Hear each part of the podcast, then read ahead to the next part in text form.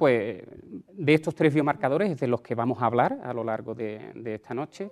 Y vamos a empezar primero con el más importante de, ellos, o el que más nos influye a día de hoy en, las decisiones terapéuticas, que son los eosinófilos.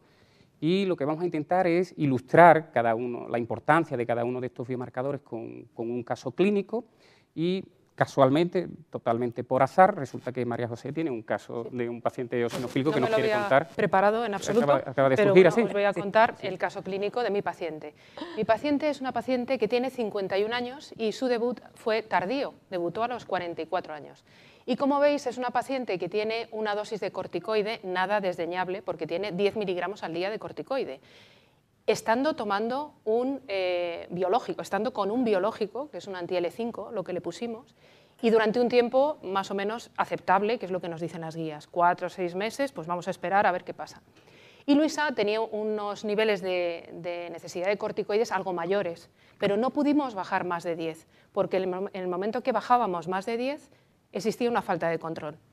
Y Luisa estaba con triple terapia, y Luisa, a pesar de toda la medicación que os digo, pues tenía exacerbaciones, eh, seguía, como digo, con esta dosis de corticoide y por tanto era una respuesta, bajo mi punto de vista, no sé qué os parece, pero inaceptable, porque teniendo un, eh, biológico no podemos permitir que nuestro paciente esté con un corticoide ¿no? de uso regular. Como datos significativos, pues Luisa tenía poliposis nasosinusal y además reseñar que tenía unos biomarcadores elevados, los eosinófilos en sangre 310, o sea que, por lo tanto, teniendo un anti-L5 seguía con eosinofilia. Eso es a pesar del anti-L5. A pesar del anti-L5. Partíamos de niveles más altos y el feno de 40, como veis. La IgE no. Entonces, ¿qué pasó con Luisa? Pues con Luisa lo que hicimos era lo que hacemos con todos los pacientes, que es medir. Tenemos que medir porque si tenemos un biológico hay que ir viendo cuál es la evolución del paciente con el biológico para saber si tenemos que actuar de otra manera.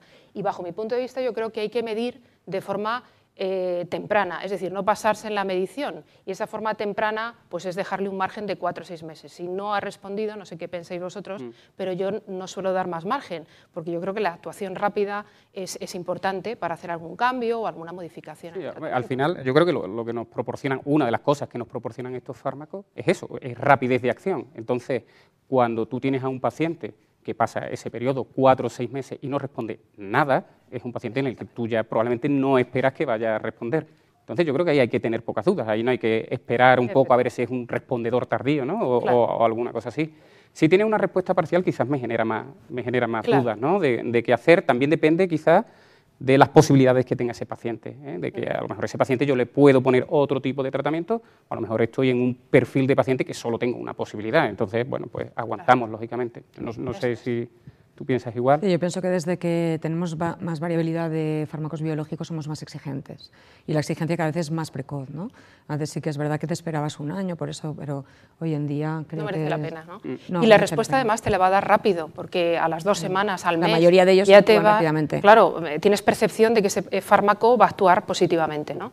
Y, utilizáis, tenemos aquí puesto el, la escala exacta. Os he presentado dos, dos escalas. Yo creo que de forma automática también nosotros lo hacemos. O sea, no tenemos la escala al lado y vamos mirando pero sí en nuestra cabeza tenemos claro si el, eh, si el paciente o no responde en absoluto o responde mucho, una respuesta total, o por el contrario estamos en el margen de respuesta parcial o respuesta buena. ¿no? Esto en función de esta tabla que veis de exacerbaciones, ACT, corticoides y BEMS. Y yo creo que la respuesta cualitativa, que es esta, es muy importante, pero también la cuantitativa. Es decir, Luisa, podemos decir que tiene una respuesta para mí inaceptable, entraría aquí respuesta parcial, pero hay que mirar cuánto ha mejorado el paciente. En el caso de Luisa lo tengo claro porque está tomando corticoides, pero si hubiera mejorado algo y la respuesta fuera parcial, yo me interesa saber cuánto ha mejorado respecto a su valor inicial, que es la escala FEOS, que se validó en el 2021. Entonces yo creo que ambas son complementarias.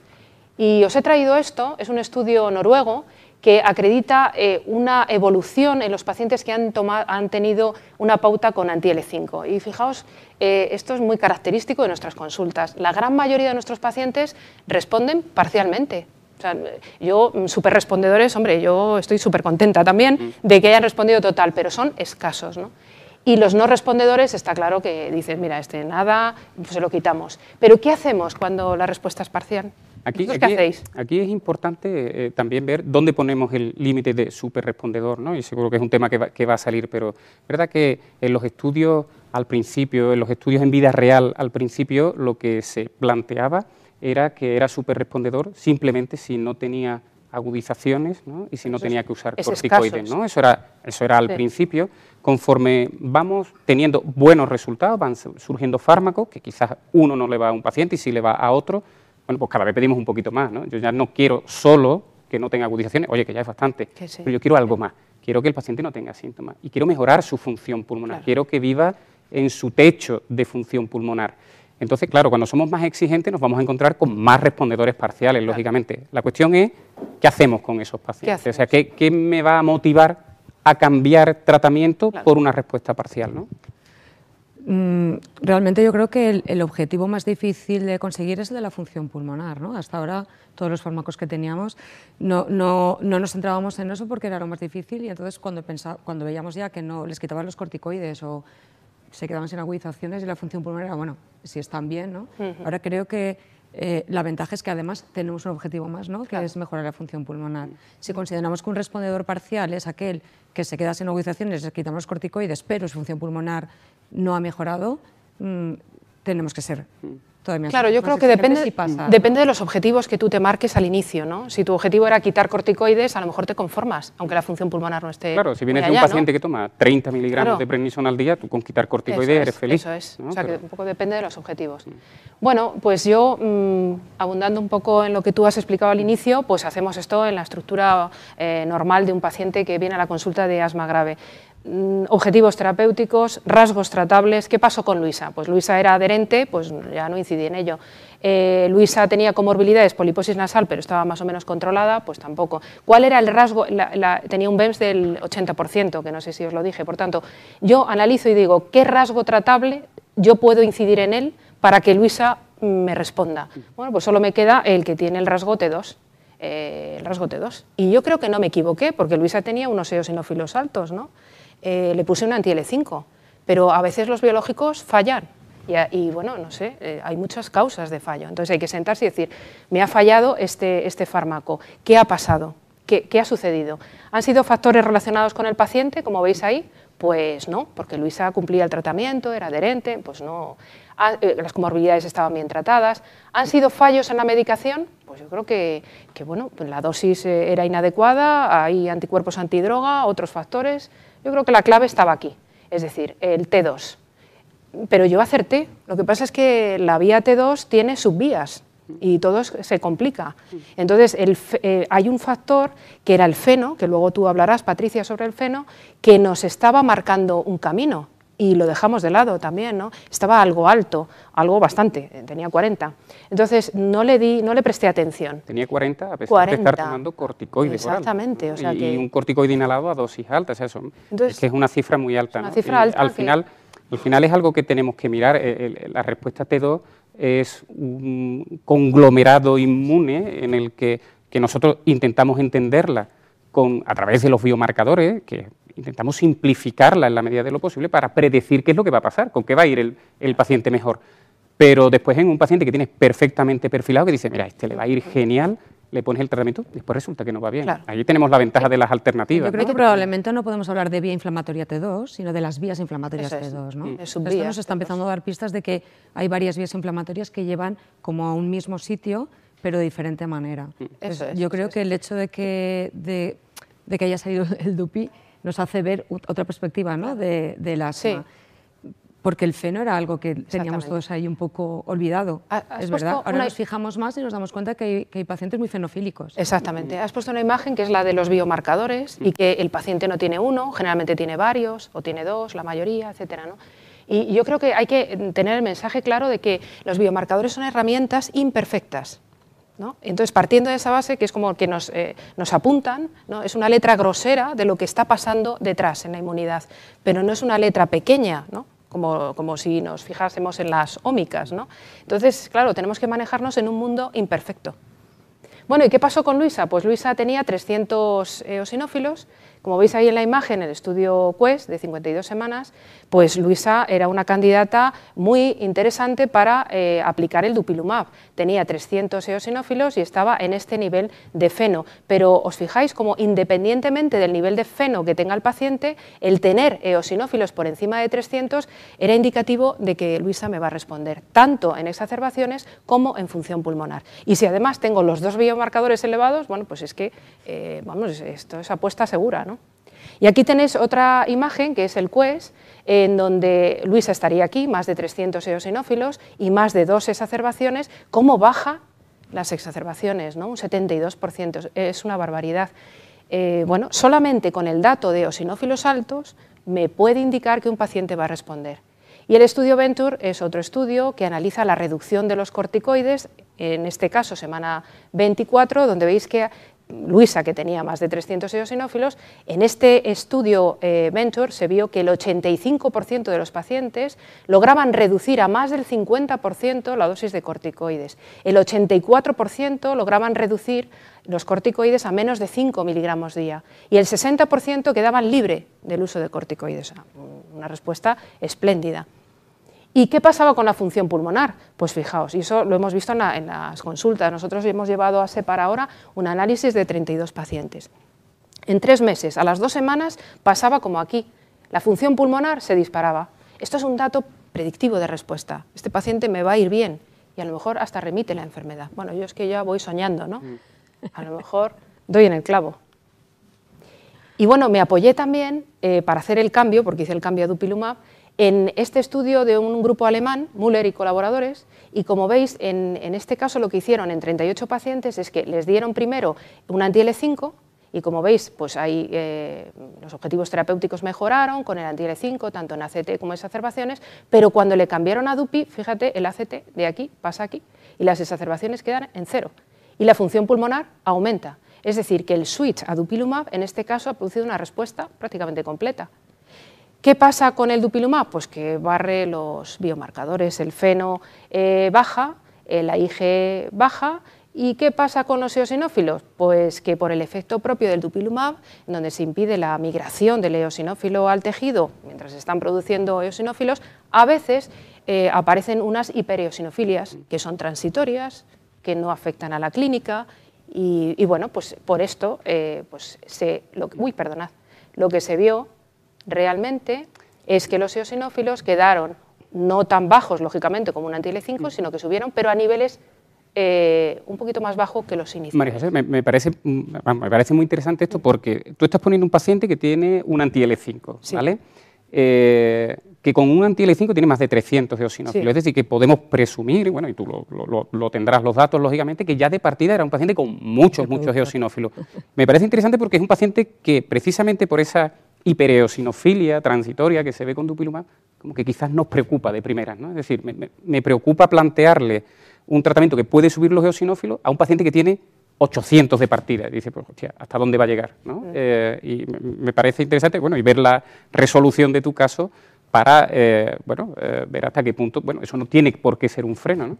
Yo creo que no. No hay que tener un freno a este respecto, porque en realidad los casos de hipereosinofilia se han visto en los estudios, en los ensayos, entre un 4 y un 14%, en, la vida real un 10%, y son hipereosinofilias transitorias, es decir, que luego desaparecen en el tiempo a los dos, empiezan a elevarse los eosinófilos dos, tres meses, en algunos pacientes, no en todos, y luego al cuarto mes va descendiendo. Y en el estudio Travers se ve que a las 96 semanas del estudio, los eosinófilos están ya a unos niveles mm, similares al inicio. Entonces, yo creo que, yo, en experiencia mía personal en la unidad de asma, lo que hemos tenido es algún caso, en concreto de los 32 pacientes hemos tenido tres mm. que han tenido niveles altos de eosinófilos, pero que no han tenido repercusión clínica y que, y que bueno, pues no se han disparado. Es verdad que cuando, eh, si tú tienes un caso de más de 3.000, pues a lo mejor ya tienes que preocuparte, hacer un ecocardio, hacer un TAC, un poco ver la repercusión orgánica. De hecho, eh, María José, nos pregunta un compañero por aquí si los eosinófilos suben en todos los pacientes no, no, siempre no, no, en todos, en ese porcentaje más o menos que, que he es importante saberlo para que no nos resulte un freno ¿no? A la no entendamos que todo paciente que use DUPI va a tener una hipereosinofilia, ni mucho mm. menos. Y además el mensaje es que la mayoría y que habiendo incluso esa hiperosinofilia en algunos casos, bueno, no suele tener una repercusión clínica. No hay repercusión clínica en general. Luego siempre habrá casos particulares y cuanto más experiencia tengamos, pues más podremos contestar ¿no? al compañero. Bueno, pues ¿qué pasó con Luisa? Pues mira, Luisa quedó divinamente porque el ACT, como veis, llegó al control, la función pulmonar ya estaba bien, pero mejoró incluso un poquito, se quedó sin exacerbaciones, sin visitas a urgencias, sin uso de corticoides, bueno, pues sin corticodependencia, que era lo que más me preocupaba. Eh, es decir, yo le dije, Luisa, tú tienes una remisión. Bueno, he abierto un melón, ¿no? He abierto un melón. Y terminamos ya, damos por terminada la reunión. Exactamente. Y, y nos vamos tan amigos, ¿no? Porque si no va a haber problemas. Nos lo planteaban, nos lo planteaban también desde casa. Alguien nos preguntaba, ¿el paciente súper respondedor no sería el concepto de remisión? Mira, yo, creo que la diferencia entre los dos conceptos mm. es una diferencia temporal. Un concepto eh, de respuesta total es que el paciente está perfectamente, función pulmonar optimizada y estable, exacerbaciones no tiene, no tiene corticoides, síntomas más bien, remisión es cuando esto mismo aparece a lo largo del tiempo, hemos acordado, pero bueno, podemos acordar otra cosa, 12 meses. Remisión. Otro concepto es remisión bajo tratamiento y remisión sin tratamiento. También es otro melón. ¿Tú crees que hay remisión con tratamiento? Bueno, yo creo que es el control perfecto, ¿no? Es hablar de remisión de una enfermedad crónica es mucho hablar. Eh, quieren llamarlo así porque como nos parece que los curamos, pues es una forma de decirlo. he curado entre comillas, ¿no? Pero realmente lo que hemos hecho es llegar al control absoluto de la enfermedad. ¿Cuánto durará este control? Mm, pues mientras demos el fármaco. Si lo quitamos, ¿qué pasará? No lo sé, pero bueno, esto está orientando que probablemente estos fármacos eh, nos den una visión a largo plazo de poderlos mm, modificar, ¿no? O sea, me refiero, si yo he llegado a que el paciente es asintomático en absoluto, pues un poco como hacemos los corticoides inhalados, mínima dosis eficaz, ¿no? para que los fármacos se abaraten también y podamos dárselos a más pacientes. Yo creo que eso será un poco el futuro, ¿no? con lo que tendremos que ir jugando. Cuando tengamos una remisión, ¿qué hacemos? Yo entiendo que también es atrevido, en cierto modo atrevido, hablar de remisión, porque yo creo que todos tenemos en la consulta ese paciente que viene y te dice, yo tenía asma cuando era un niño, pero ya después se me quitó. y después, a los 20 años, me volvió a aparecer. Entonces, claro, es verdad que hay que jugar con la línea temporal, evidentemente, ¿no? que de inicio que el paciente esté perfecto es otra cosa, es otra cosa. Yo creo que el término remisión, por el término en sí, nos lleva a, confusiones y que tendremos que jugar con el tiempo en el que se mantenga esa respuesta extraordinaria y tendremos que jugar también con que yo eso lo pueda mantener sin tratamiento. Y después hay otros conceptos que hay que, que se pueden incluir, ¿no? Eh, yo escucho a Paco Álvarez decir siempre, pues, pues, mira, si quiero hablar de remisión, pues tendrá que tener una prueba de metacolina negativa a eso, también. A eso iba, porque iba a traducir la, diapositiva para los que no saben inglés, como yo, por ejemplo. Pues entonces hay el concepto de remisión clínica, ¿no? que es cuando nuestro paciente está perfecto, que es lo que tú has dicho y lo que ha dicho Patricia, el concepto de remisión inflamatoria, no veo datos de inflamación, el feno bajo, que es lo que le pasó a Luisa, feno bajo, IG bajo, etcétera. Y luego está el concepto de completa remisión. ¿Y eso qué es? Pues estamos hablando ya de palabras mayores, ¿no? porque es la hiperrespuesta bronquial. Entonces, eh, nos estamos adentrando en un terreno eh, en donde solo estos fármacos pueden entrar, porque hasta ahora eh, ese concepto de alterar la historia natural de la enfermedad lo han tenido la inmunoterapia muy a que nos pese que somos neumólogos, pero ahora tenemos los biológicos que parece que la alteran. ¿No? Entonces, esto hay pruebas, por ejemplo, en el TCP-Lumab, que es este, en el Dupilumab, que también se está eh, viendo, ¿no? O sea, hay eh, biopsias bronquiales que se están haciendo en el estudio Cascade, por ejemplo, o con mepolizumab, que también se han visto después de tres dosis de mepolizumab intravenosas. El propio Dupi se ha visto, se ha visto también. Entonces, estamos ya eh, apuntando más alto, ¿no? Vale, y tú incluirías, eh, elucubrando, tú incluirías para considerar, para considerar que está en remisión la normalización de los biomarcadores, que normalice, que tenga que normalizar el paciente necesariamente el feno o los eosinófilos, ¿no? Mucha gente por ahí con eosinófilos altos que no tienen Yo, eh, ningún lo que problema. Pasa es ¿Qué punto de corto le, pones? Porque hay artículos que dicen, bueno, menos de 300 de eosinófilos, menos de 40 eh, de feno, algunos artículos internacionales, pero bueno, eso es aleatorio. Hay otros que dirán otra cosa, ¿no? Pero nos tenemos que poner de acuerdo, ¿no? Pero está claro que eh, esa remisión es igual a no actividad biológica de la enfermedad. Y eso significa que no hay componente inflamatorio y eso lo tienes que demostrar. De momento con herramientas imperfectas como son los biomarcadores. Bueno, y atendiendo, pero atendiendo a eso también, por ejemplo, un paciente que ya asumamos que ha perdido función pulmonar, porque bueno, la enfermedad tiene un remodelado y tal, puede suceder ¿no? que incluso ese paciente mm, no, no, va a volver a tener una función pulmonar normal, pero la enfermedad puede no tener actividad. Exactamente. Puede haber obstrucción, pero puede estar en remisión. Exactamente. Sí, para ponerlo todo más fácil. Sí, sí. Bueno, pues estas son mis conclusiones. Antes de elegir un biológico, identificar objetivos terapéuticos, rasgos tratables. Se debe medir la respuesta a los biológicos, siempre medir, siempre medir. ¿Hay diversas razones de fallo de biológico? Sí, tenerlas en la cabeza y actuar.